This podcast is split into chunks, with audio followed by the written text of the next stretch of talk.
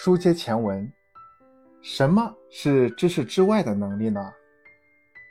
美国著名管理学者丹尼尔·平克曾指出，在人工智能时代，人类需要拥有机器所不具备的六种能力。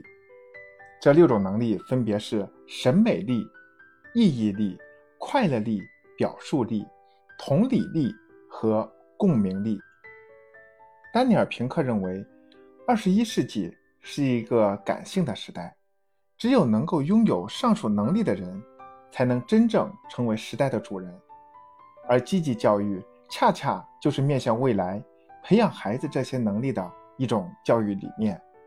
其目的是让孩子不仅具有出色的学习能力，还拥有更多的灵性、悟性、善意和更高的德行。总而言之。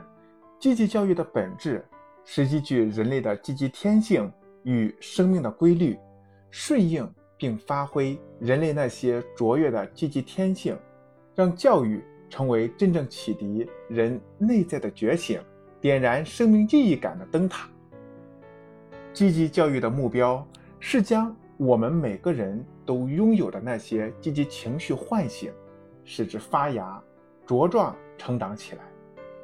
这包括充分调动我们的积极情绪，全情投入到所从事的事情中，物我两忘，勇敢坚韧的不断探索生命与世界的意义，积极的获得那些或大或小的成就，以及构建良好的人际关系。